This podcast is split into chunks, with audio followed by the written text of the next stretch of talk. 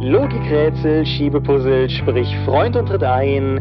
Rätsel gibt es in allen möglichen Formen. Und es wird Zeit, dass wir mal darüber reden. Darum tun wir das heute in Episode 227 des Topcast.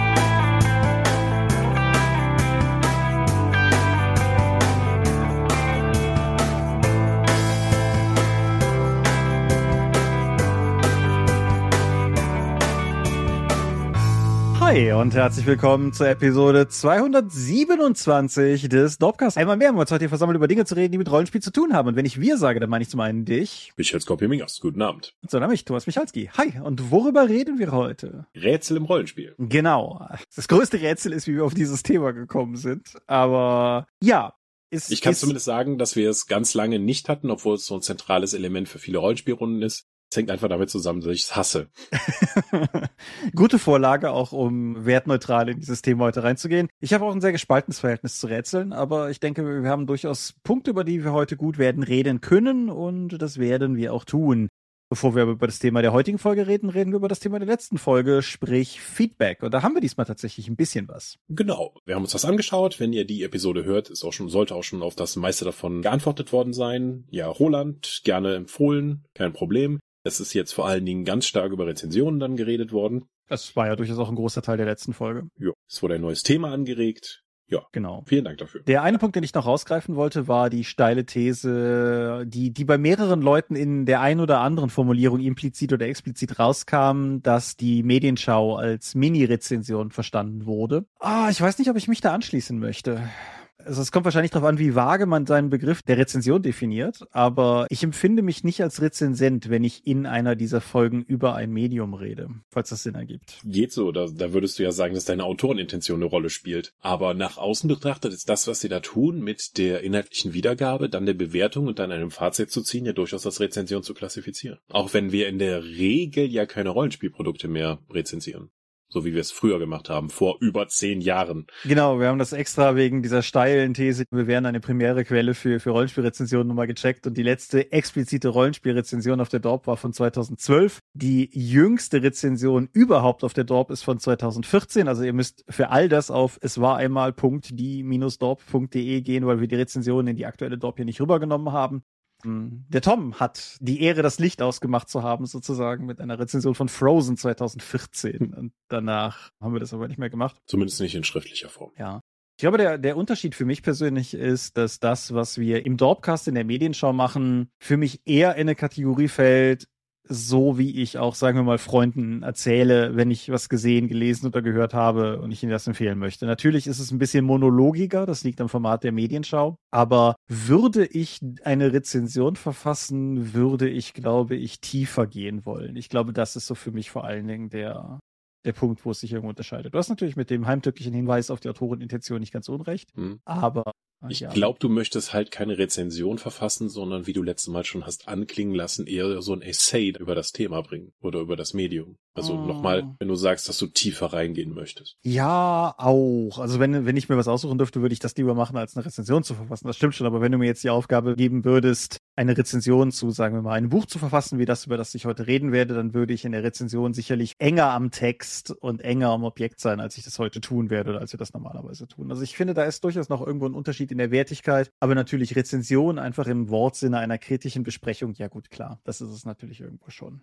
Ja, wir haben eine kleine Handvoll Themen vor dem Thema. Ich würde die einfach mal gerade kurz runterreißen. Fangen wir damit an. Es gibt ein Drakon-Poster. Die kleine und sympathische Pen Paper Convention in der Eifel wird wieder im September diesen Jahres steigen und es gibt jetzt mittlerweile ein Poster. Das Poster packe ich auch auf die Dorp, damit ihr es euch angucken könnt. Wir haben es schon auf diversen Dorp-Kanälen, so Facebook und so und Patreon und im Discord gepostet. Und wir würden uns natürlich freuen, wenn viele von euch kommen, um mit uns das Wochenende in Woffelsbach zu verbringen und da Rollenspiele zu spielen, Waffeln und Fladenbrote zu essen und einfach mit uns rumzuhängen und Nerds zu sein. Das würde uns auf jeden Fall sehr freuen. Und 15. bis 17. September 2023 ist da die nächste Gelegenheit. Selbe Location wie die letzten beiden Male. Hübsch am See gelegen. Rollenspiele spielen, wo andere Urlaub machen oder so. Apropos Urlaub machen. Zwei, anderthalb Hinweise. Wir werden im August, das ist von heute aus gesehen die übernächste Folge, die wird ausfallen. Es tut mir schrecklich leid, aber das quasi, wir würden sonst aufnehmen an dem Montag nach dem Wochenende, an dem die Ulysses Redcon ist. Eine Redcon, wo ich mittlerweile weiß, dass ich Sonntag höchstwahrscheinlich sein werde. Und dann bin ich an den Folgetagen auch noch sehr eingebunden in Ulysses-Dinge. Und nee, das, das ist einfach zu viel. Also der übernächste Dorpcast fällt dementsprechend aus. Auf der anderen Seite fällt ein anderer Dorpcast nicht aus. Vermutlich, nämlich der, also wenn ich das nächste Mal Urlaub habe, fällt ja normalerweise traditionell der Dorpcast aus, aber das ist genau die Folge nach der Drakon, die dann käme. Und wir haben es ja in der Vergangenheit immer so gemacht, dass wir auf der Drakon noch eine Folge aufgenommen haben berühmt für ihre Tonqualität. Und wenn wir das dieses Oder Mal auf berüchtigt. der wir haben beides. Wenn wir es noch dieses Mal auf der Drakon wieder schaffen, dann eine Folge aufzunehmen, dann kommt während meines Urlaubs die. Das kriegen wir auf jeden Fall hin. Wenn wir es nicht schaffen, dann eine Folge aufzunehmen, dann fällt die auch noch aus. Aber gehen wir mal nicht davon aus, dass das passiert. Ihr seid vorgewarnt und könnt euch emotional darauf vorbereiten. Letzter meiner Punkte an Themen vor dem Thema. Wir haben ja hier schon ein, zweimal über die Freunde von mir, von uns gesprochen, das Obskuriat Walser, die hochwertige Cthulhu-Props mit angeschlossenen Abenteuern veröffentlichen, unter anderem das Abenteuer Set 1 Der Schlund. Ich erwähne das deshalb, weil der Schlund respektive The Maw beim Annie nominiert ist. Der Annie 2023 in der Kategorie Best Aid Accessory Non-Digital gibt einem die Möglichkeit für den More abzustimmen. Und wenn ich es richtig gecheckt habe, genau noch an diesem Sonntag, an dem diese Folge online geht, eben auch noch. Mit Zeitzonen und so habt ihr dann vielleicht auch noch eine gewisse Chance. Und ich würde mich freuen, wenn ihr eure Stimme da dem Obskuriat Walser geben würdet oder halt auch jemand anderem, den ihr für verdienter halt. Ich, ich habe schon ganz oft darüber gesprochen, warum Publikumspreise gut sind, mache ich jetzt nicht nochmal komplett. Auf jeden Fall, ich freue mich sehr für unsere Freunde vom besagten Obskuriat, dass sie da nominiert sind. Das ist eine sehr coole Sache. Der Annie ist ja auch nicht gerade irgendwas. Ja. ja. Insofern Gratulation für die Nominierung und vielleicht hat der ein oder andere Lust, ja da noch ein Kreuzchen zu setzen. Und das war's an Themen vor dem Thema. Hast du noch irgendwas oder können wir damit direkt in die Medien rauschen? Wir können in die Medien rauschen. Dann rausche. Ich habe ein Hörbuch gehört. Ich bin nicht so richtig überrascht. Ja. Es war nicht von Jules Verne, also komm, ich mach was anderes. Es ist ein anderer Franzose aus der Zeit, nämlich Alexandre Dumas mit den drei Musketieren. Ulala. Ja, genau.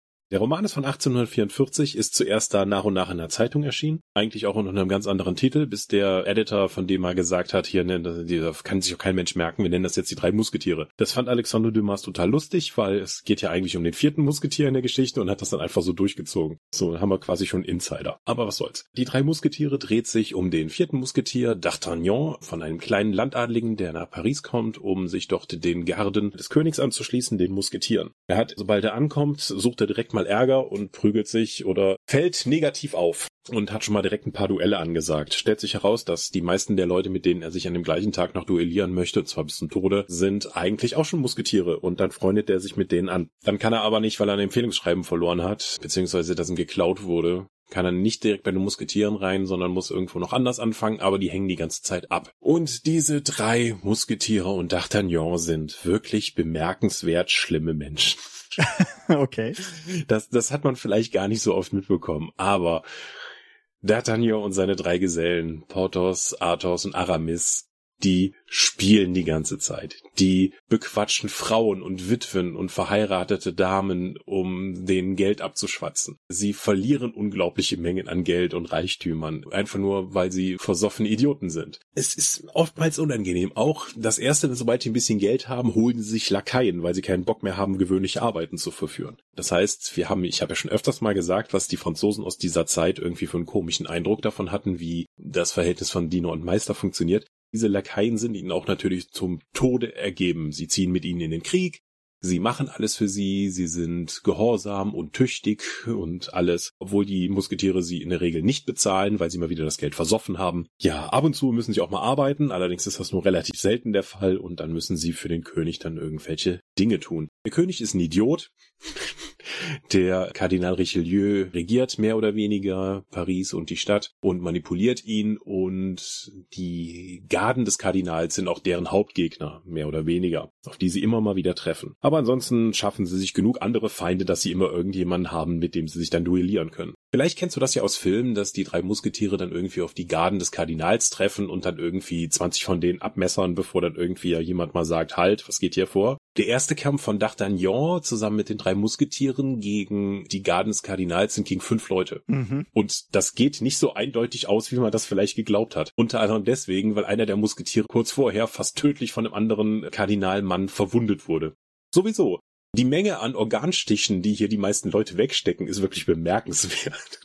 Ach, Organe sind nicht so wichtig. Offensichtlich nicht. Für Franzosen. Was Franzosen aber dafür können, ist so viele Emotionen zu haben, Thomas. So viele Emotionen. Nicht nur, dass alle Leute in einem Roman schlechte Leute sind, Sie machen das Leben für andere Leute auch noch viel, viel schlechter, weil sie alle so viel unter Emotionen leiden. Die sind nämlich nicht nur alle spielsüchtig, trinken gerne, sondern sie sind auch alle viel zu geil. Und das sorgt gerade bei den Adligen zu wahnsinnigen Problemen. Unter anderem wird eine fast angedeutete Beziehung dadurch umgangen, indem man einfach einen Krieg beginnt. Mhm. Ja, genau, so. Bevor das rauskommt, sagen wir einfach, ja, warum seid ihr denn nach England gekommen? Ja, wegen Krieg. Und dann machen die das, weil damals hat man noch Adlige, weil das spielt 1625 und da war sowas noch möglich. Ja, unsympathische Charaktere, eine völlig verworrene Handlung um kleine Geschenke einer Königin an einen Adligen in England und die Implikationen, die damit hinkommen, hat eine große Spionagegeschichte, viele Komplikationen, Leute betrügen einander und versuchen diese Gegenstände zu finden, damit entweder erpresst werden kann oder nicht. Ganz schlimme Leute. Neben dieser kaum strukturierten Handlung und den schlimmen Leuten ist es auch noch auffällig, dass anders als die Jules Verne-Romane, zumindest auch die deutsche Fassung sprachlich um einiges komplizierter ist und auch holpriger als das, was ich sonst so gehört habe. Ich weiß nicht, ob man sich da bemüht hat, eine besonders altertümliche Sprache zu finden. Das, wie Sie gesagt, sind so etwa 200 Jahre dazwischen. Aber das es ist auch nicht mehr so zugänglich wie die Jules Verne-Romane, zumindest in der Übersetzung. Ich kenne die Originale nicht, ich kann kein Französisch, da kann mir nicht helfen. Aber auch die Geschichte ist nicht nur so leicht zu hören, sondern auch wirklich, wirklich lang. Wirklich lang. was die alle hinter sich haben. Ja, aber die drei Musketiere kennt man vermutlich heutzutage aus Hörmele-Umsetzungen, sei es nun viele Filme aus diversen Jahrzehnten, die dann auch das Jahrzehnt, in dem sie entstanden sind, halt nochmal thematisch aufgegriffen haben, bis zu dieser BBC-Serie über schwarzes Leder tragende Musketiere, die in einem mülldurchfluteten Paris irgendwelche seltsamen Aufträge erfüllen. Ja, aber das Original, kann man das heute noch hören? Im Gegensatz zu den Jules Verne-Sachen würde ich sagen, hä, weiß ich nicht. Zumindest die Übersetzung oder die Fassung, die ich jetzt gehört habe, ist halt nicht unproblematisch. Es zieht sich auch mal, gerade wenn da so ein Kapitel kommt von Lady de Winter oder zwei Kapitel, in der sie eigentlich nicht viel passiert und das ist halt nur eine Nebenhandlung. Das hätte man auch anders abhandeln können, aber es wird halt minutiös gerade gesagt, was sie empfindet, was sie dann denkt, was sie mit dem anderen macht, um nochmal auch zu zeigen, was für eine große Intrigantin es ist. Weil das ist zwar eine sehr prominente weibliche Person, die da eben als Protagonistin oder besser gesagt als Antagonistin vorkommt aber die ist mal richtig sauböse. Das ist echt die Premier Bitch des französischen Literaturkanons. Also Lady de Winter, wie sie da in dem Roman vorkommt, ist wirklich so böse und so durchtrieben und so mit so vielen negativen, den Frauen zugeschriebenen Eigenschaften versehen, dass man da schon ab und zu mal ein bisschen betroffen zur Seite schauen muss. Was aber auch im Kontext der Zeit, glaube ich, ganz spannend war. Würde ich das heute empfehlen? Wie gesagt, mehr weiß ich nicht. Es gibt so viele Interpretationen, die eher zeitgemäßer sind. Aber es ist zumindest ein interessanter, nicht unbedingt spannender Abenteuerroman mit unsympathischen Helden. Hat es Luftschiffe und Flammenwerfer wie die Verfilmung? Nein. und ich weiß nicht wieso. Das ist so viel besser. Alles klar. Ja, ich habe auch ein Buch gelesen. Ja, ja. Neulich gab es ja diese Fernsehserie Dexter. Neulich. Wenn ich, wenn ich neulich sage, meine ich vor 17 Jahren. ja, damals in den 90ern, vor 10 Jahren, ich weiß, was du meinst. Ja, es war 2006, aber genau. Mhm. Was ich daran ganz interessant finde, die Serie Dexter ist ja auch eine Literaturverfilmung und der erste Band der Buchreihe zu Dexter ist 2004 erschienen. Das heißt, da lagen tatsächlich nur zwei Jahre dazwischen. Das heißt, der Jeff Lindsay, so heißt der Autor, hat das Buch rausgehauen und zwei Jahre später war da schon eine Showtime-TV-Serie draus geworden. Erscheint mir krass. Mhm. Aber gut. Ich habe die Serie Nein. Ich habe die erste Staffel der Serie sehr gemocht und die zweite Staffel ganz okay gefunden und danach keine Lust mehr gehabt. Aber die Idee an sich hat mir immer gut gefallen und deshalb hatte ich immer mal vor, die Bücher zu lesen und habe das jetzt einfach mal begonnen, weil was ich in meinem Leben auf jeden Fall brauche, ist noch mehr angefangene Buchreihen. Und das bringt uns zum ersten Band der Dexter-Reihe Darkly Dreaming Dexter. Die Hauptfigur der Serie, genauso wie der Bücher, ist Dexter Morgan. Dexter Morgan arbeitet beim Miami PD, bei der Polizei, als Forensiker, als im Prinzip, wie heißen denn die auf Deutsch? Also ein, ein Blutspritzer-Analyst, wie auch immer. Und das ist sein Job und das macht er soweit auch ganz gut. Und das ist auch gerade durchaus relevant, weil ein Serienmörder sich in der Stadt herumtreibt. Dexter ist aber außerdem ein Serienmörder. Ja. Also nicht der, der sich in der Stadt herumtreibt, also auch einer, der sich in der Stadt herumtreibt, nicht der, der in dem ersten Band und in der ersten Staffel gejagt wird. Aber Dexter, insofern fand ich das sehr charmant, als du eben von so vielen Emotionen gesprochen hast, weil Dexter hat genau keine. Und ein relevanter Teil der Persona Dexter ist, die ganze Zeit zu versuchen, menschlich genug rüberzukommen, dass die Leute um ihn herum ihm abkaufen, dass er kein Psychopath ist.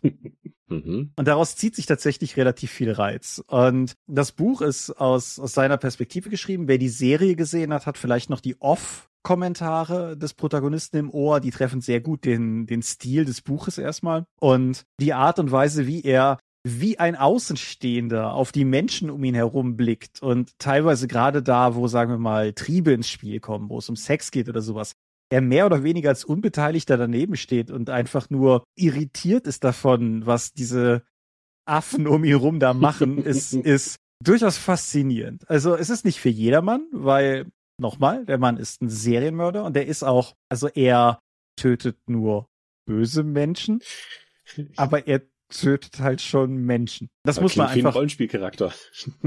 ja, so ein bisschen. Sein Vater Harry hat ihm so einen Satz an Grundregeln quasi eingeimpft. Zum einen, wie er es schaffen kann, nicht erwischt zu werden und zum anderen, wie er seinen, seine innere Stimme, seinen Trieb, der in dem Buch als The Dark Passenger bezeichnet ist, wie, wie er das quasi lenken kann, um damit halt wenigstens, sagen wir mal, Leute zur Strecke zu bringen, die Verbrechen begangen haben, aber die dann durch die Justiz durchgeschlüpft sind oder so. Mhm. Der Code of Harry ist dementsprechend auch eine relativ große Sache in seinem Leben und auch das wird so ein bisschen halt in diesem Buch in Frage gestellt weil sich relativ schnell herausstellt, dass dieser neue Serienmörder in der Stadt geradezu offensiv ihn in seinem Code of Harry herausfordert, so als, als würde er gewollt oder ungewollt alles in Frage stellen, was quasi Dexters sehr dubioses Moralkonstrukt zustande bringt. Und insofern ist die Dynamik dieses ersten Buches, ich habe es sträflich gerade nicht neben mir liegen, ich kann keine Seitenzahl sagen, es ist relativ dünn, ist die ganze Dynamik halt, dass Dexter versucht, diesen Kerl zur Strecke zu bringen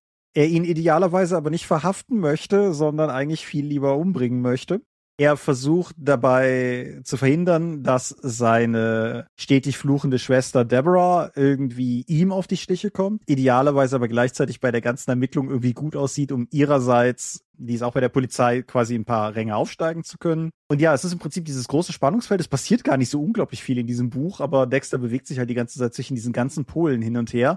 Und das ist eine wirklich gute und interessante Lektüre. So was ähnliches wie eine zynische Charakterstudie, aber wie gesagt, das ist, das ist mit einem boshaften Humor geschrieben und ja, also ich bin auf jeden Fall sehr neugierig. Wer die erste Staffel gesehen hat, das erste Buch ist, bis auf ein sehr zentrales Element am Ende, was ich jetzt nicht spoilern werde, sehr eng an dem, was in der ersten Staffel passiert. Aber ich habe mir sagen lassen, dass sich Serie und Bücher ab dem zweiten Buch quasi komplett in andere Richtungen bewegt haben. Dementsprechend bin ich gespannt, wie der zweite Band Dearly Devoted Dexter die ganze Sache weiterführen wird. Aber Darkly Dreaming Dexter kriegt auf jeden Fall meine Empfehlung. Wer dem Englischen abgeneigt ist, es gibt eine deutsche Ausgabe, das muss man auch mal wieder dazu sagen, weil Darkly Dreaming Dexter heißt auf Deutsch des Todes dunkler Bruder. Mhm ja, aber auf jeden Fall, ich habe es sehr gerne gelesen. Ich werde über spätere Bände, wenn ich sie denn dann gelesen habe, hier an dieser Stelle auch berichten. Ihr kennt das mittlerweile. Es ist ein bisschen Krimi, es ist ein bisschen Horror, es ist ein bisschen Charakterstudie. Auf jeden Fall ein faszinierendes Buch und von mir beide Daumen hoch. Gut. Das wäre nicht jetzt nur eine Frage gewesen, ob es sich schon sehr in die Richtung Krimi bewegt, die ja auch nicht meins ist.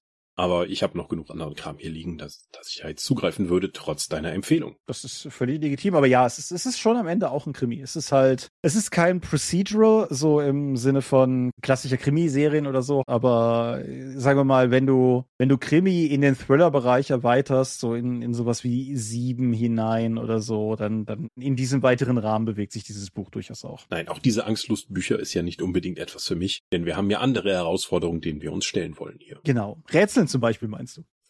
Ja, also das Rätsel, warum wir jetzt so lange darauf verzichtet haben, eine Rätselepisode zu machen, obwohl das in, gerade in klassischen Rollenspielabenteuern so zentral ist, habe ich ja eingangs schon gelöst, bevor das Rätsel überhaupt gestellt wurde. Ja, damit hast du, damit hast du gewissermaßen gegen ein Kernprinzip von gutem Rätseldesign verstoßen, würde ich sagen. Also, Aha. Hm. Was wäre das denn, Thomas? Also, das ist ein bisschen schwierig, alles auf einen Nenner zu bringen, aber die Idee ist in der Regel ja, dass du ein Problem präsentierst, das in irgendeiner Form eine Lösung zu haben scheint und mehrere Artikel, die ich jetzt im Vorfeld dieser Folge noch gelesen habe, suggerieren halt immer, dass es ideal sei, wenn es auf den ersten Blick so wirke, als wenn es eine einfache Lösung hätte und man dann bei der Umsetzung feststellt, dass es doch kniffliger ist. Das sei mal so dahingestellt. Aber die Idee, dass du mit etwas konfrontiert wirst, das im ersten Blick keine einfache, klare, erkennbare Lösung bietet, zumindest in dem Sinne, dass der Verdacht sich dann noch nicht bestätigt, über das du dann nachdenken kannst, um dann so einen Heureka-Moment zu haben, an dem du plötzlich begreifst, wie es funktioniert und das Ganze lösen kannst. Ich denke, das ist die Kernidee des Ganzen. Warum sollte jemand so etwas bauen? Mhm. Da ist jetzt die Frage, ob du innerweltlich oder außerweltlich meinst. Bleiben wir mal erstmal auf der außerweltlichen Ebene. Ich Mhm. meine, ich habe es mit dem Heureka-Moment gerade schon so ein bisschen angesprochen. Ich finde, es gibt gute und schlechte Rätsel im Sinne von, es gibt Rätsel, auf die kannst du lange starren, dann kannst du überlegen, dann kannst du grübeln und irgendwann kommt dieser Geistesblitz und du verstehst, worum es geht und hast halt ein ganz starkes Gefühl von Triumph, weil du ein Hindernis überwunden hast, das Rätsel jetzt gelöst hast und es weitergeht. Ich wollte das direkt abgrenzen im Sinne von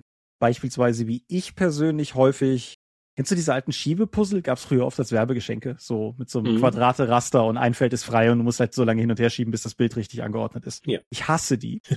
Ich kann die lösen, aber ich bin selten in der Lage, das mit einem Plan zu tun. Ich schieb halt so lange rum, bis halt irgendwann da ist. Aber dann ist es halt nicht dieser Heureka-Moment von ich habe es jetzt gelöst, sondern es ist eher so ein Gott sei Dank ist es vorbei. Und Mhm. das ist, denke ich, ein großer Unterschied. Also im Endeffekt, es ist eine Herausforderung, es ist eine andere Form von Herausforderung als beispielsweise ein Kampf. Und das Überwinden einer Herausforderung bringt ja durchaus Freude und Spaß ins Rollenspiel, ganz pauschal Mhm. gesprochen. Genau. Aber warum, Das stimmt. warum sollten Rätsel denn plötzlich nicht so gut sein wie Kämpfe? Wo fange ich an? Also, zum einen haben wir die, sind Rätsel in der Regel eine spielerzentristische Herausforderung und keine charaktergetriebene. Mhm. Das bedeutet, sobald jetzt irgendwie jemand ein Rätsel stellt, das in der Spielwelt konfrontiert wird, müssen die Spieler dann anfangen zu knobeln und nicht die Charaktere. Die Spieler fangen ja da nicht an, in Character zu grübeln und diese, dieses Logikrätsel oder vielleicht dieses auf innerweltlichen Gegebenheiten basierende Rätsel zu besprechen. Wäre mir zumindest so nicht untergekommen. Ich weiß nicht, du bist Laper. Hattest du mal so eine Situation, dass Leute halt in Gewandung im Wald standen und plötzlich anfangen zu diskutieren, wie es weitergehen könnte? Ja. Also im LARP sehe ich das auch ganz klar als was anderes an. Also im LARP habe ich es auch schon häufiger erlebt, dass du wirklich Leute hast, die in Character versuchen, Rätsel zu lösen. Es gibt aber einen ganz wichtigen Unterschied, denke ich, zwischen Pen and Paper und LARP, was das betrifft. Das LARP-Szenario geht für die anderen weiter. Mhm. Das Pen and Paper-Szenario nicht unbedingt. Also angenommen, die Gruppe besteht aus zwei Magiern und zwei dummen Kriegern und die Gruppe stößt auf ein Rätsel. Dann kann im LARP, können die Magier sich hinsetzen und versuchen, das Rätsel zu lösen und die dummen Krieger ziehen halt weiter und suchen weiter nach Schwertfutter, das sie verhauen können. Ganz vereinfacht gesagt. Dadurch, dass das Ganze in Anführungsstrichen real passiert, also sprich, dass Leute sich in einem wirklichen, echten physischen Raum bewegen und so, behält das Ganze halt auch eine gewisse Gleichzeitigkeit. Beim Rollenspiel allerdings hast du das Problem, dass Gruppensplits ja eh schon problematisch sind und wenn halt zwei Leute währenddessen nur auf den Zettel starren, das ganz schnell zu einer ganz schlimmen Disharmonie führen kann. Plus, wenn du in der Klamotte im Wald stehst, finde ich es persönlich auch durchaus einfacher, in meiner Rolle zu versuchen, ein Rätsel zu lösen, als wenn hier jetzt alle an einem Tisch sitzen und sagen wir mal auf den Ausdruck eines Puzzles schauen oder irgendwie sowas. Du hast ja zwei Punkte angesprochen, die auch auf meiner Liste stehen. Mhm. Das ist zum einen dann, es sind Flaschenhälse. Ganz, ganz häufig ist dann halt der Punkt, du musst dieses Rätsel jetzt lösen, ansonsten geht's nicht weiter und es gibt halt keine andere Option. Und ob Rätsel, damit sie funktionieren, Handout getrieben sein müssen. Also klar, du hast eben das Verschieberätsel genannt. Ich habe auch schon DSA-Abenteuer gesehen, da gab's eben Verschieberätsel auch. Die konntest du ausdrucken. Es gab bei der Doomstones-Kampagne bei Warhammer, gab's ja auch diese Handout-Dinger, die Doomstones die du eben bauen kanntest, das, waren das überhaupt Rätsel oder waren das nur? Nee, die waren völlig nutzlos. Okay, gut, aber ich, es gibt halt auch zum Beispiel im Fexvademecum für das schwarze Auge, da sind über das ganze Buch verteilt Rätsel drin und die Lösungsmöglichkeit führt dich dann noch zum Teil auf der Homepage, wo du dann noch mal was runterladen kannst. Zumindest war es damals noch so, als das Buch erschienen ist. Mhm. Weil Fex ist ja auch nun so ein Rätselgott und den Leuten macht das halt so offensichtlich Spaß. Auch weiß ich, dass es auf der Redcon jedes Jahr bis jetzt auch immer wieder so eine Rätselherausforderung gab, wo man dann verschiedene Rätsel lösen musste, um am Ende dann an einem Gewinnspiel teilzunehmen oder irgendwas gewinnen zu können. Oder man hatte einfach Spaß daran, diese Rätselqueste zu lösen. Mhm. Ja. Mir ist das völlig schleierhaft, wie man auf die Idee kommt, dann irgendwas hinter Rätseln zu machen. Auch narrative Elemente wie die, der Da Vinci Code, Mhm. die sind ja auch um Chiffren und Rätsel herum gebaut.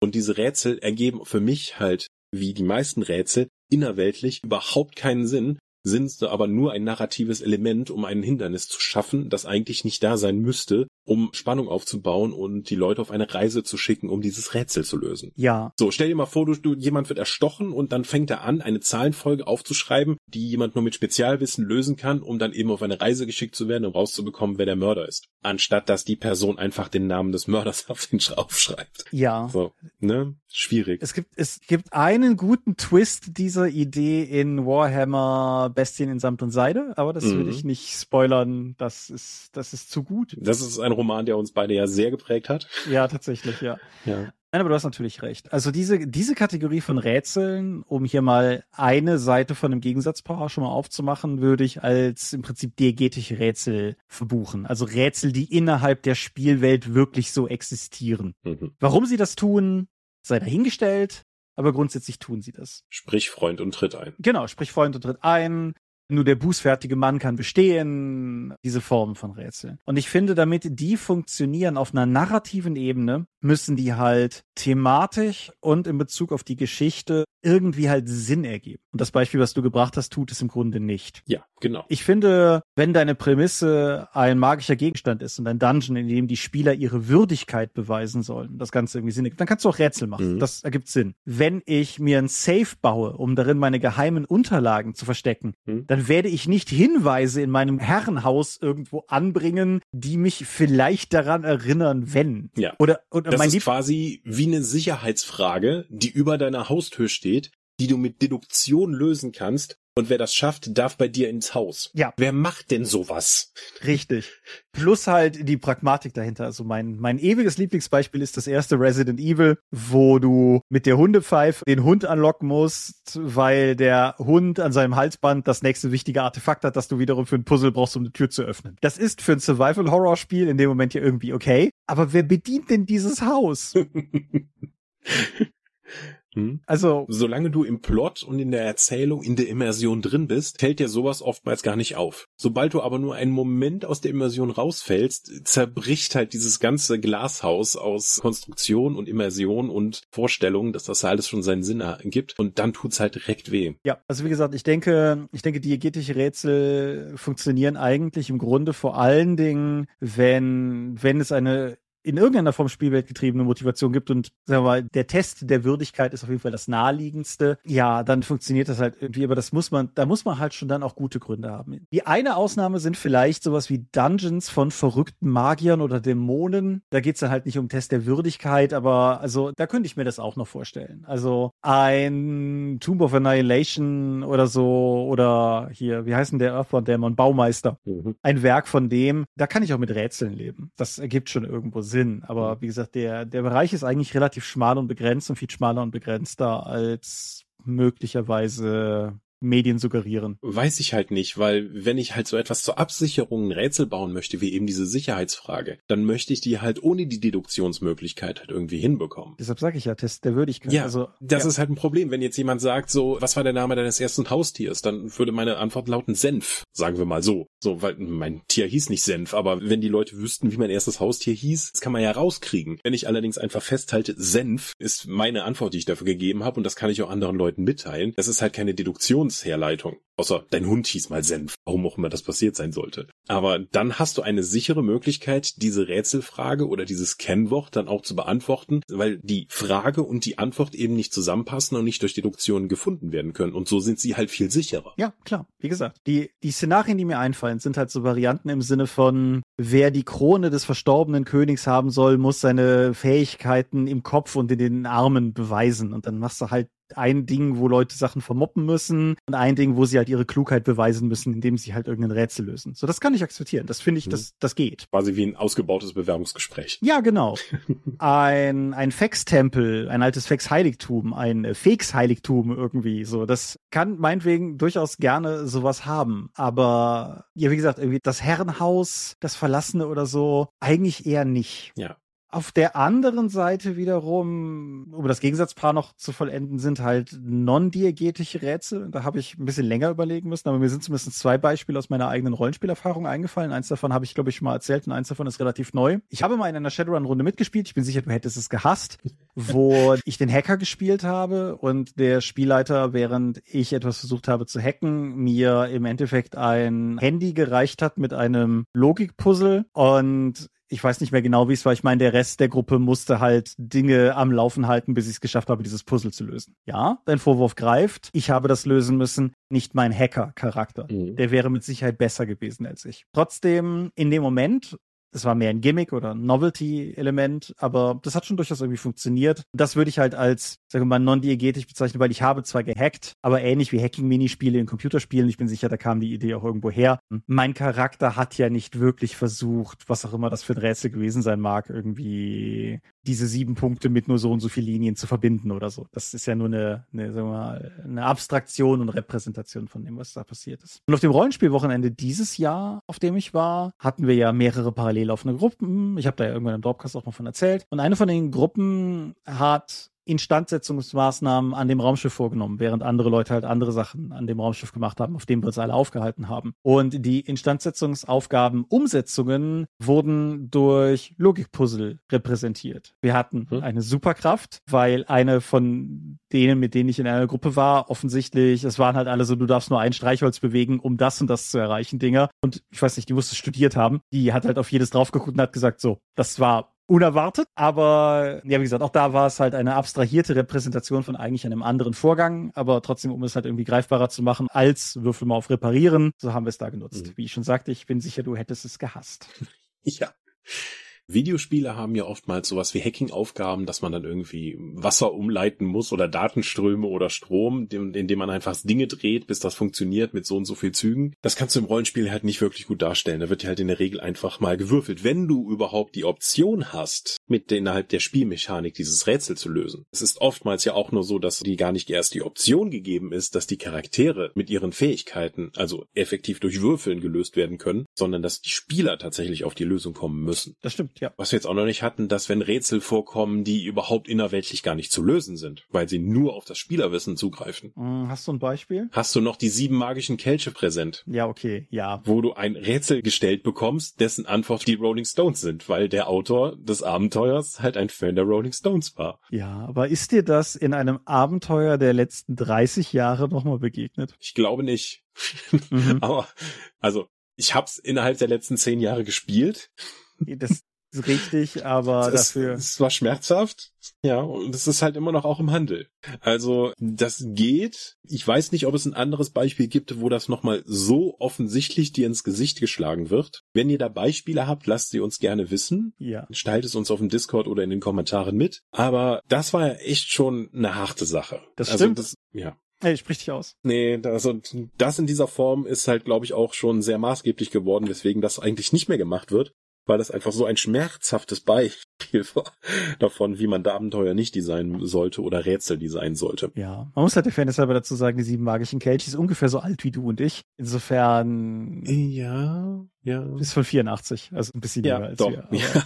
Aber, aber genau, da wusste halt noch keiner, wie Rollenspiel funktioniert. Ja, tatsächlich. Auf der anderen Seite muss man ja aber auch ganz klar sagen, es gibt hier ganz offensichtlich Menschen mit einem Hunger für Rätsel. Die Beliebtheit von Escape Rooms mhm. alleine ist ja Zeugnis davon, sowie in Ableitung davon von Escape Room-artigen Spielen, Exit-Spielen und so weiter und so fort. Die boomen ja durchaus alle immer noch. Ich denke, physische Escape Rooms haben, ich weiß das nicht so im Detail, aber werden mit Sicherheit während Corona auch ihre Schwierigkeiten gehabt haben, klar aber die gibt's ja immer noch. Und insofern die Idee, dass sich Leute von anderen Leuten in ein Zimmer einsperren lassen, bis sie Rätsel gelöst haben, zieht offensichtlich genug Leute an, als dass man damit Geld verdienen könnte. Und insofern. Alle bekloppt. Also, das ist ja für mich ein komplettes Horrorszenario. Nicht nur, weil ich Rätsel hasse, weil die keinen Sinn ergeben, sondern auch dann noch in einem Raum eingesperrt zu sein und unter Druck das lösen zu müssen mit Leuten, die ich vielleicht gar nicht kenne oder dann in so einer Stresssituation vielleicht mit Freunden unterwegs zu sein, die dann ganz unangenehm werden könnten. Ich würde das bestimmt, aber ich bin da glaube ich auch sehr, sehr voreingenommen, weil wir hatten mal für einen Spieletest tatsächlich auch nur so ein Brettspielartiges Escape Room Spiel und das war mit das schlimmste Spielerlebnis meines Lebens. Also das hat wirklich, wirklich wehgetan, weil ich habe nicht mal das Problem verstanden, was die anderen diskutiert haben. Ich habe nicht verstanden, wie sie zu den Lösungen gekommen sind oder was die Lösung da war. Und dann ging es irgendwann weiter. Und irgendwann musste ich mich wirklich einfach nur zur Seite setzen, habe mein Handy genommen und versucht, etwas anderes zu machen. Was ich nicht losgeworden bin in diesem Moment, ist einfach das Gefühl des kompletten menschlichen, intellektuellen Versagens in dieser Situation. Mhm. Es war nicht nur einfach, dass ich mich nicht einbringen konnte, sondern ich habe mich wirklich wie der letzte Idiot gefühlt. Als würde ich nicht dazugehören, als müsste ich mir eigentlich einen anderen Job aufsuchen. Wie gesagt, das war das schlimmste Spielerlebnis meines Lebens. Und das hat mich auch so geprägt, was diesen Escape Room Kram angeht und was Rätsel angeht, dass ich das auch nicht mehr nochmal probieren möchte. Das ist natürlich in dem Zusammenhang nachvollziehbar und gleichzeitig auch bedauerlich. An kommerziellen Escape Rooms, ich glaube, da habe ich im Dropcast irgendwann auch schon mal drüber gesprochen, habe ich ein einziges Mal einen besucht. Das ist das House of Unwritten Tales in Aachen. Es hat einen hart am Copyright Infringement gebauten Harrison Jones und die Steine des Atom Raum, also im Prinzip ein, ein Indiana Jones inspiriertes Szenario und das habe ich mit Freunden zusammen gemacht. Und auch da war ich mit Sicherheit nicht die hellste Leuchte von uns allen, weil da auch zwei, drei Leute bei waren, deren Hirne auch einfach viel mehr Logik Bärenfallen sind als meins. Aber trotzdem also ich hatte halt Spaß an der Erfahrung, insofern kann ich das eher nachvollziehen, aber das negiert natürlich nicht deine negative Erfahrung, insofern klar. Was du aber mit dem, was du gerade gesagt hast, noch angesprochen hast, was finde ich noch ein super relevanter Punkt ist, den wir jetzt nur mehrfach implizit gestreift haben, ist die Frage, wer das Rätsel am Ende löst. Und das ist etwas, was man, glaube ich, nur zu einem gewissen Teil über das Design abbilden kann und was zu einem gewissen Teil auch einfach über die Mitspielenden entsteht oder eben nicht. Sprich, hast du eine Gruppe, die das Rätsel gemeinsam lösen möchte, weil es allen Spaß macht? Falls das nicht gegeben, hast du eine Gruppe, wo die Rätsellöser sich dafür einsetzen, die nicht Rätsellösenden quasi mitzunehmen und denen auch transparent zu machen, wie das Ganze zusammenhängt? Oder läuft es halt darauf hinaus, dass zwei Leute das Rätsel lösen und drei Leute aufs Handy gucken? Mhm. Und letzteres ist natürlich ein absoluter Stimmungskiller, gar keine Frage. Ja, und ich glaube, gerade wenn du das so prop-getrieben machst, nämlich mit Handout-Elementen, das beginnt schon damit, dass du einfach so eine Seite mit Rätseltext bekommst. Selbst wenn du die vorliest. Viele von diesen Rätseltexten haben ja auch noch Elemente, wo man draufschauen muss. Und das heißt, das Ding muss entweder dann einmal rumgehen, dann muss man eben warten oder man legt es irgendwie mit und alle müssen sich irgendwie dann umsetzen. Das ist auf jeden Fall etwas, was A, Disruption kann hilfreich sein, aber in diesen Fällen glaube ich, dass das eher hinderlich ist. Außer du hast keine gute Idee für den Abend gehabt, hast du ein fertiges Rätsel irgendwo ausgedruckt, den Spielern hingeschmissen und gesagt, macht mal. Ja gut, das kannst du mit Kämpfen ja genauso machen. Genau, das kann man mit Kämpfen auch so machen. Und auch da gibt's ja auch Leute, die da durchaus genervt oder gelangweilt sind und dann einfach nur kurz aufwachen, wenn sie aufgerufen werden in die Initiative, dann ein bisschen würfeln und dann wieder versinken. Mhm. Es mhm. geht mir nicht so meistens, aber mit Rätseln wäre ich halt würde ich sagen, bin ich meistens eigentlich komplett raus, direkt. Ich finde, es ist halt mit den Handouts, das ist ein schmaler Grad, weil es in beide Richtungen Potenzial besitzt. Wir haben vorhin das Obscuriat Walse erwähnt und deren hochaufwendigen Thulu-Props und so. Und ich finde, es hat schon durchaus auch einen Mehrwert. Also es ist halt die eine Sache zu sagen, keine Ahnung, du findest eine alte, antike Inka-Maske oder der Spielleiter macht halt seine Tasche auf und holt eine alte, antike, also in Anführungsstrichen, eine Inka-Maske raus das hat eine Wertigkeit. Das ist nicht für jedes, mhm. für das Bedürfnis einer jeden Person am Tisch gleich wirkmächtig, aber genauso wie ein schöner Bodenplan, genauso wie Miniaturen, ist es einfach etwas für einen Teil der Leute, die da mit Sicherheit einen Mehrwert draus ziehen. Ja, glaube ich auch. Ich glaube sogar, dass das eben von mir vorgeschlagene, dass die Rätsel halt in der Regel nicht mechanisch über die Spielmechanik lösbar sind, auch die Rätsel effektiv kaputt macht, weil du dich gar nicht mehr darum kümmern musst, was, was jetzt eigentlich das Rätsel an sich ist. Damit vergibst du auch narratives oder auch Beschäftigungspotenzial für die Spielenden, die das vielleicht interessiert. Aber du kannst es zumindest auch niedrigschwelliger einbauen. Wenn es jetzt sowas wie ein Verschieberätsel ist, kannst du es ja Teil einer Skill-Challenge machen, während was anderes abläuft, dass du dann quasi durch einen Kampf den Zeitdruck hast, währenddessen dann einer der Charaktere seine Würfelproben machen muss, um dieses magische Rätsel zu lösen, während der Rest dann irgendwie Geister, die dadurch geweckt wurden, abwehren muss. Ja. Ich glaube, so könnte man das insgesamt miteinander verbinden und trotzdem dann noch alle irgendwie mit einsammeln. Aber Encounter Design ist halt schwierig. Ja. Was du übrigens auch tun könntest, wäre insofern eine Mischform zu machen, dass du, und ich meine, so war das damals bei der Shadowrun Hacking Geschichte. Ich habe halt zuerst gewürfelt, ich habe halbwegs gut gewürfelt und habe deshalb einen niedrigeren Schwierigkeitsgrad bei dem Rätsel bekommen, was ich gereicht bekommen hm. habe. So, das ist, ne, das ist. Ja, und wenn es dann nicht schaffst, fühlt sich noch blöder. Ja, hervorragend, ne? ja. Das stimmt. Aber ja, Encounter-Design ist schwierig, ein Rätseldesign ist halt auch schwierig, weil was mir nochmal aufgefallen ist, ich habe alle fünf Indiana Jones Filme letzte Woche geguckt. Wow. Aha. Und also sagen wir einfach mal, so richtig tief komplex sind die Rätsel halt nicht. Ja, da hat sich jemand wirklich viel Mühe gegeben, mit einer niedrig Zivilisationsschwelle sehr komplexe mechanische Fallen zu bauen, um eben dann auch noch so einen Spruch zu bekommen. Ja. Ja, aber also der Punkt ist auch einfach, also beispielsweise Indiana Jones 3, die Szene in der Bibliothek mit dem X markiert, das X markiert den Punkt. Mhm. Also sie kommen halt dahin, sie finden das Glasfenster, sie finden zwei römische Zahlen, Indy geht eine Treppe hoch und findet die dritte römische Zahl. Mhm. Das jetzt nicht viel Rätsel. Was dir der Film in dem Moment aber ja durchaus vermittelt, durch die Bilder, durch den Enthusiasmus der Figuren, durch den John Williams Soundtrack, ist dieses Heureka-Gefühl. Dieser, ha, hat der Fuchs es rausbekommen, Moment, mhm. wenn er halt oben steht und dann im letzten Moment die Kamera sich so neigt, dass du das X halt siehst. Das Gefühl willst du natürlich wenn am Spieltisch haben. Das ist aber schon eine relativ hohe inszenatorische Hürde, die du jetzt vorgibst. Ja klar, aber da, ich meine, das hm. ist das Ziel. Ja. Dass man da nicht unbedingt 100% hinkommt, ist ja die eine Sache. Aber dieses, dieses Gefühl willst du haben in so einer Situation. Aber das bedeutet auch, dass der Schwierigkeitsgrad unfassbar schwer zu definieren ist. Mhm. Weil es muss komplexer sein als das, was im Film passiert. Weil umgekehrt im Film muss es so simpel sein, dass der Zuschauer instant die Lösung versteht, wenn er sie sieht. Damit es ihm nicht so geht wie dir bei deiner traumatischen Escape Room Erfahrung. Mhm. Aber es muss gleichzeitig so kompliziert sein, dass man verstehen kann, warum es Indiana Jones braucht, um das zu lösen und nicht irgendwen anders. Das heißt, am Spieltisch muss es schwerer sein, aber es darf nicht so schwer sein, dass es den Leuten dann so geht wie dir bei deiner traumatischen Escape Room Erfahrung. Und ich finde, das macht dadurch, dass du die Schwierigkeit für die Spieler baust, nicht für die Charaktere, wie du es bei einem Kampf tun würdest, macht es es unglaublich schwierig, einen Pegel zu finden, auf dem das stattfinden kann. Gerade weil, wenn du ein vorgefertigtes Abenteuer nimmst, in dem die Schreibenden natürlich unmöglich wissen können, was für Leute um deinen Tisch sitzen. Genau, was für Leute um den Tisch sitzen, was der Referenzrahmen dieser Leute ist, wie viel in die Richtung die vielleicht auch schon gemacht haben. Also unsere gemeinsame Bekannte Ellie, die auch mal hier den 200 Folgen Vorspann eingesungen hatte, ist sehr, sehr, sehr, sehr versiert im Umgang mit Rubikwürfeln. Wenn du der halt einen Rubikwürfel gibst, dann kannst du davon ausgehen, dass du bestenfalls Zeit hast, dir eine Cola zu holen, bis der durch ist. Wenn du mir einen Rubikwürfel gibst, ja, dann sehen wir uns in zwei Wochen wieder zur Sitzung, ne? Dann schmeiß ich den gegen die Wand. du kannst ja die, die Felder abstecken und neu aufbringen. Aber das ist ja nicht die Lösung. Und dementsprechend ja, wie gesagt, es ist wirklich schwierig zu skalieren, aber es ist nötig zu skalieren, damit es halt am Ende, da sind wir wieder, den Leuten Spaß macht und darum geht's natürlich auch. Bringe ich das jetzt noch rein? Was sagst du denn dazu? Mein Charakter würde das nicht sagen, auch wenn ich selbst als Spieler die Lösung kenne.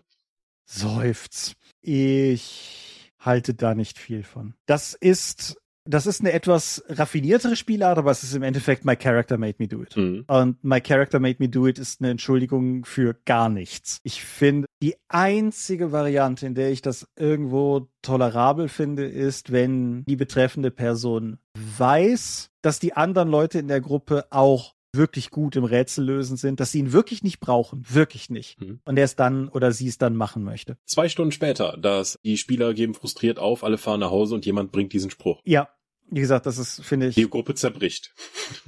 Ja. Zu Recht. Und wie gesagt, das finde ich, das, hm. weißt du, im Zweifelsfall kannst du dann ja am Spieltisch den Leuten Hinweise geben. Auch wenn es, wenn es dein Charakter vielleicht nicht tut. Gruppenvertrag, klar, wenn die ganze Gruppe das cool findet, bitte seid so masochistisch. Aber ich persönlich finde, in solchen Situationen, ich würde umgekehrt ja auch niemanden ausschließen wollen. So, du darfst hier nicht miträtseln, dein Charakter hat nur Intelligenz 9. Mhm. Oder Klugheit 9. Was auch immer du für ein Spiel spielst. So, du darfst jetzt nicht mitmachen. Was ein Unfug, nein. Also, mhm. ich finde, wenn du Rätsel im Pen Paper einbringst, dann kann es eigentlich nur dann wirklich, wirklich zielführend sein, wenn alle miträtseln können und wollen. Das klang jetzt sehr dogmatisch. Aber mir fällt ja. tatsächlich kein Szenario ein, in dem es nicht mindestens zum Frust von einer Person führt. Und da bin ich, also, weiß ich nicht. Ja. Naja, derartig inspiriert können wir ja mal zum Sermon kommen. Ja, um, um noch ganz kurz, also haben wir in dieser Folge irgendwas gesagt, was dich möglicherweise mehr für Rätsel begeistern könnte? Nein. Alles klar. Ich, also aus diversen genannten Gründen setze ich Rätsel im Rollenspiel nicht gerne unbedingt ein, wenn ich mir nicht sicher bin, dass das mit den Leuten funktioniert. Aber umgekehrt, ich, wie gesagt, ich, ich, ich verstehe den Spaß daran durchaus schon. Ich finde es nur sehr schwierig. Das vielleicht noch einfach so als mein Schlusswort. Und bis zum Punkt, an dem wir dich dann doch irgendwie für Rätsel begeistern oder einen neuen Winkel dazu finden, sage ich nun erstmal, wir sind die Dorp. Wir sind ein Rätsel gehüllt in ein Enigma und ihr findet uns unter wd-dorp.de. Doch bringen wir neben dem Dorpcast auch Rollenspiel-Downloads zu eigenen und fremden Systemen. Manchmal veröffentlichen wir sie als Buch. Dorp TV berichte vor allen Dingen von Cons und Messen unter youtube.com slash die Dorp. Beim kleidsames Merchandise, den Dorp Shop, gibt es unter getshots.com slash Dorp. Wir sind auf rspblogs.de, Facebook und Twitter. At die Dorp geht an den Tom. Meine Webseite gibt es unter thomas-michalski.de. Wir haben einen eigenen Discord-Server unter discord.d-dorp.de. Und wir veranstalten, wir sagten es schon, die Drakon, die kleine sympathische Pen Paper Convention der Eifel, das nächste Mal vom 15. bis 17. September 2023. Ich hoffe, ihr mögt das Poster. Möglich wird das auf jeden Fall durch eure milden Spenden auf Patreon. Paywalls gibt es keine und wird es niemals geben und die Infos warten auf patreon.com slash. Thomas, ich bedanke mich dafür, für diese Erkenntnis der Rätsel-Episode, die wir nun auch gelöst haben sollten. Genau. Ich bedanke mich bei dir fürs Diskutieren eines Themas, das du in, in deinem tiefsten Herzen hast, aus deinem tiefsten Herzen hast, wie auch immer. Ich bedanke mich bei euch fürs Zuhören und nächste Folge kommt ja regulär, deshalb sage ich, wir hören uns in 14 Tagen an dieser Stelle wieder und sage bis dahin Adieu und ciao, ciao. Tschüss.